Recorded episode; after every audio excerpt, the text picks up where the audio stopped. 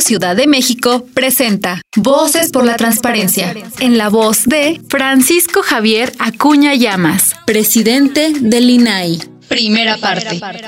Hace 16 años, en junio de 2003, inició la vigencia de la Ley Federal de Transparencia.